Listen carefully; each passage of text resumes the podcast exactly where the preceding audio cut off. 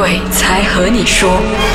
欢迎收听《鬼才和你说大家有没有很期待我们这个星期是不是还有更多一些听众的故事呢？其实我们今天没有听众的故事要分享给大家，可是我们邀请了一位非常厉害的嘉宾。对对对，我觉得很荣幸啊，可以请到他。因为之前其实 其实我想说，哎，我要敲他很久了，这个时间我想，说哦，这次终于安排到了。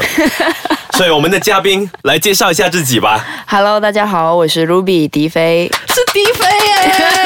最近是他们就说当红大直击迪妹。没有啦，你们两个很抬举我，就是这么热烈欢迎我。啊，明明就是事实，事实跟大家讲，我觉得无所谓吧。没有，我还好。因为其实迪飞，我是最近有去到一个活动，我就有发现说，哎、迪飞也去了一个类似这样的活动，我觉得很有趣啊，好不好？跟我们的听众分享一下，就是最近你去了一个是躺棺材的活动嘛？嗯，对对对，因为之前、呃负责人联系我的时候，他就跟我说，呃，迪飞你会不会介意，就是接一个这样呃有点带个雷西对对对，因为 很多人都会觉得说，哎呦，活生生去躺什么棺材啊？，对我自己是不太敢跟我的父母讲的啦。所以他们懂嘛，新闻也出了啊。嗯我觉得出了过后他们就懂了，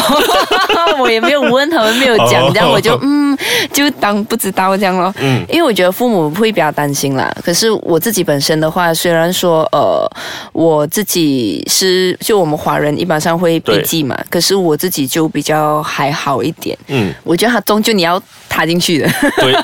总有一天，对你终有一也要踏进去的嘛。嗯，然后你这样怕他捉摸我，嗯。然后你逃进去又不代表说你逃进去，然后你明天就会死掉这样。对对对对对，这个想法也是对的。对，对。就是因为你这样，所以我觉得好玩。对，所以我就觉得说，那我就问他，哎，有什么好带个雷西？然后就我自己也很想尝试，因为之前我有看过国外的一些活动，因为国外其实都做了蛮多年的，原来尤其是韩国，因为我。新加坡也是会有的。对嗯对，所以我之前是看到韩国有艺人去亲自体验了，然后有一些出来没有感觉，嗯然后有一些那个棺材还没有盖完，他就开始哭哭哭哭哭到过后，在里面完全待不上五分钟。嗯所以我很想知道说，如果我躺下去的话，我会是什么感觉？所以当时我就答应了，就是去体验一下，然后跟大家分享这个、嗯这个心情。然后躺下去的过程其实大概有十分钟，在这十分钟里面，然后我其实一开始躺进去的时候，你。就你说不介意不介意，可是当你要躺下去的时候，其实你会有一点怕的。嗯，还是会有怕，还是会有紧张，也不知道为什么。然后说躺下去的时候，还让我感受一下，然后再让那个棺木盖上。盖上了之后，其实我应该是大概一分钟里面我就哭了。哦，对，我就哭了。可是我就想到说，我等下出来要见大家，然后我就不敢哭到很可怕，我就我就一直在忍，然后就一直把那个袖子就这样压在那个眼角，嗯就吸泪这样，就不能让眼泪流下来，因为妆会花掉，很丑，等下出来。我非常记得当下开开关那一幕，其实我觉得他样子没有哭过啊，原来还哭过哦，的。所以你有去那？那场因为我我有在场，所以我觉得我就很好奇。对，所以你看，我是过后出来分享的时候候，我就就哭的比较对，因为其实你一躺下去的时候，你就会想起以前很多很多你以前年轻的时候做过一些可能伤害过自己的一些举动，嗯。然后你就、那一刻你会觉得自己很傻。如果因为躺在棺材里面，其实会特别有趣，是因为外面那个主持人一直在讲话，对对对。然后就会听到大家的声音，然后你就忽然间发现，你躺在棺材里面的时候，其实外界的人是已经没有办法跟你接触了。嗯然后可能我听到一些主持人讲的话，我有感而发的时候，我没有办法发表，因为我已经躺在棺材里面了。嗯，所以你当下就忽然间觉得说，那你以前就可能有做过一些伤害自己的话的时候，是不是有一点傻？就你是不是真的希望自己哪一天躺在这个棺材的时候，然后你什么东西都做不了，然后你就自己后悔，后悔了之后你也没有办法再醒来。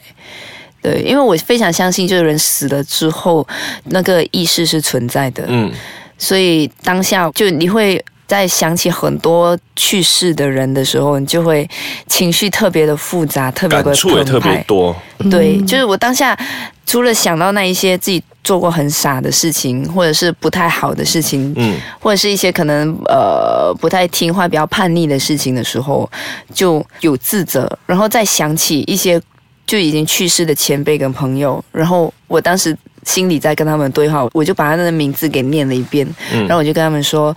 我现在好像感受到了你们躺在这边的感觉，然后所以就那个时候就特别想哭，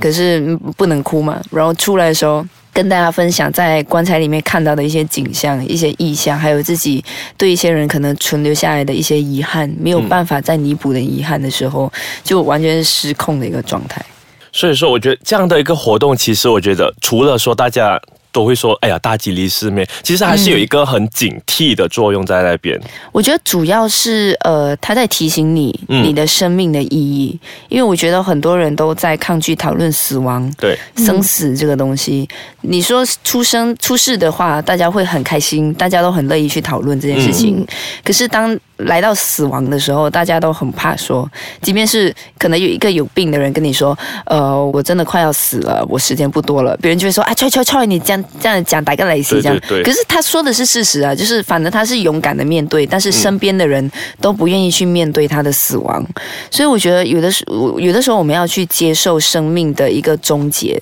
就是他有开始就必定有终结。结束。然后它结束了之后，它又会是一个怎么样的开始？嗯，可能是它的终结，它的开始，也可能是它的终结，你的开始。所以我觉得我们认识了这个生死之后，可能对我们人生上我们所做的事情，我们的一些想法，我们的一些观念，可能会有更多更多的不同。对，所以我觉得还是非常值得体验的事情。我觉得整个东西很玄啊，刚才讲了说你的变成我的，我的变成他的，这样 我觉得很玄。不过我还觉得，除了说躺棺材之外，可能会遇到一些好兄弟，也可能会有一些警惕的作用的啦。不过这一 part 的话呢，我们就留到我们的下一个环节回来再聊。刚才我们就有想说，可能遇到鬼也是有好跟不好的嘛。这样子我就很想知道一下，迪飞，其实你在什么时候才懂这些东西是属于跟我们在不同世界的？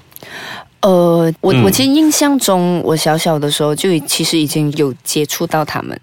可是因为太小了，所以记忆有点模糊，不太确定。但是我比较能够确定的就是，在我十四岁那一年，就是我们可能搬到去比较大间的家的时候，嗯那一个时候开始，我就发现到，哎，原来我可以感应到他们的存在。哦，对可是我多岁嘞，对，可是我那个时候我不是说看到他们嗯。出现，可是我能够感应到他们存在，就是我感应到现在可能这个空间这个部分嗯。有一个好朋友就在旁边。我们以外的东西这样子啦。，对，就我感受到有一个生命在我旁边，嗯可是我看不到他，我也摸不到他，嗯然后甚至是他散发出来的感觉是怎么样的，我都可以慢慢慢慢慢慢的感受得到。这样不会说特别害怕吗？因为小时候可能对恐惧这两个字不太懂得是什么东西，直到我们开始开始懂事之后，我们就说，诶，看到别人看不到，feel 到别人 feel 不到，不会说会想要办法去关掉啊，还是怎样？可是我觉得还好诶，因为、嗯呃，其实我蛮享受感受到他们这件事情这个这个想法就跟 Mandy 很像，因为之前 Mandy 曾经也是讲说，嗯，看到是好的，我可以保护我身边的人。哦，我反而觉得不是保护诶，因为其实有的时候我其实很渴望可以有机会可以跟他们对话，嗯因为我很想知道说为什么你会在这边，哦然后你在这边你这样看着我是什么意思？你到底想怎么样？嗯你是希望我帮你吗？还是什纯么？粹想站在那一边，还是你你就喜欢在这个空间？那至少我知道你的意图是什么样，嗯那我就可以知道我该怎么去跟身边的人去讲你的存在。嗯那你有没有尝试做一些东西去跟他们沟通呢？没有诶，因为你怎么讲，你不害怕，还是说你不介意都好，你还是会怀疑说，如果我跟他对话的时候会怎么样？嗯，还是会怕，还是会怕。对，其实我有想过，就是嗯要不要去，就是你知道，就找师傅去开天眼还是什么之类的。因为其实有师傅跟我说过，就我有这个这能力个天赋，我这个体质是可以的，可以去进行这样的东西。嗯因为我有一个天生备受保护的体质，嗯就是他们不会侵犯到我。嗯他们不会侵犯到我，但是我可以感受到他们的存在。对，所以因为有有好多次都验证对了，嗯就是每一次我感受到那个空间有东西的时候，然后师傅来到都会说，就跟我说的地方都完全一样。嗯对，然后甚至是有的时候可能说他的性别啊，还是他可能是什么样的样子啊，嗯可能就我的猜测跟师傅到时候说的都是几乎准确。对，这样子有没有想说，可能有这样的一个体质，通常都会跟父母说嘛？父母的当下反应是很直接跟你说：“哎呀，小孩子别乱讲话啦。”还是他们都知道的？我没有跟父母说诶、因为我觉得我父母就很就可能会有一点怕还是什么，我没有跟父母说，但是我有跟我的姐姐哥哥说。哦对，所以他们都蛮相信的，因为之前就他们他们都会觉得我很厉害，为什么师傅来的都跟我说的一样，所以他们就每一次去到新的地方，或者是可能要去常住啊还是什么的话，他们都会问我怎么样，你你看了你觉得怎么样？就他们一定要我去看一次。然后他们他们才会放心的住进去，这样。这样子在十多岁的那一个阶段，其实有没有遇过哪一些故事是你自己本身觉得说：“哎呦，真的，有哎、因为它其实是发生在我妈妈身上。嗯因为那个时候我妈妈就去信了一个日本教，嗯然后呃，当时我就一直有一种感觉，觉得不太对劲。因为呃，我就一直觉得说，因为在那一个地方的附近，嗯其实我每一次去的时候，我都感觉特别不舒服。然后我就其实有跟我妈说，就是你尽量少去这个地方。我说不是里面的问题，是外面的问题，因为。我妈妈体质其实非常的弱，然后在她这样的能量比较低的时候，她特别容易犯上这些事情。嗯然后之后我就慢慢发现，我妈妈真的是行为越来越奇怪，就是她会忽然之间发脾气，然后忽然之间丢东西，嗯然后忽然间说要杀死谁这样，然后 我就我在想说，夸张哎我就我就在想说。怎么了？我妈妈好像怪怪的，然后，然后我就我本来就以为说，呃，因为我妈妈就有有一点心理病，我就以为说是可能心理病作祟这样。嗯嗯可是之后就发现真的越来越不对劲的时候，然后呃，我就有跟他的朋友说，嗯然后他的朋友就认识了一个蛮不错的那种师傅，然后就把他给请来。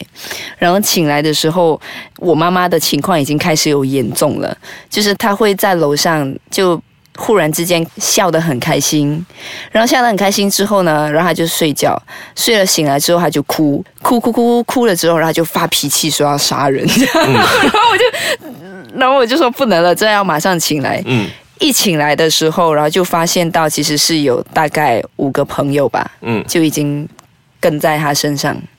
然后就慢慢慢慢这样驱走。我就目睹整个过程切换，这样很可怕。可能说大家会很好奇说，他有五个朋友在身上，会不会有正常的一刻？我觉得这一个这样精彩的故事，我们就把它留到去下一集再跟我们的听众分享。好的。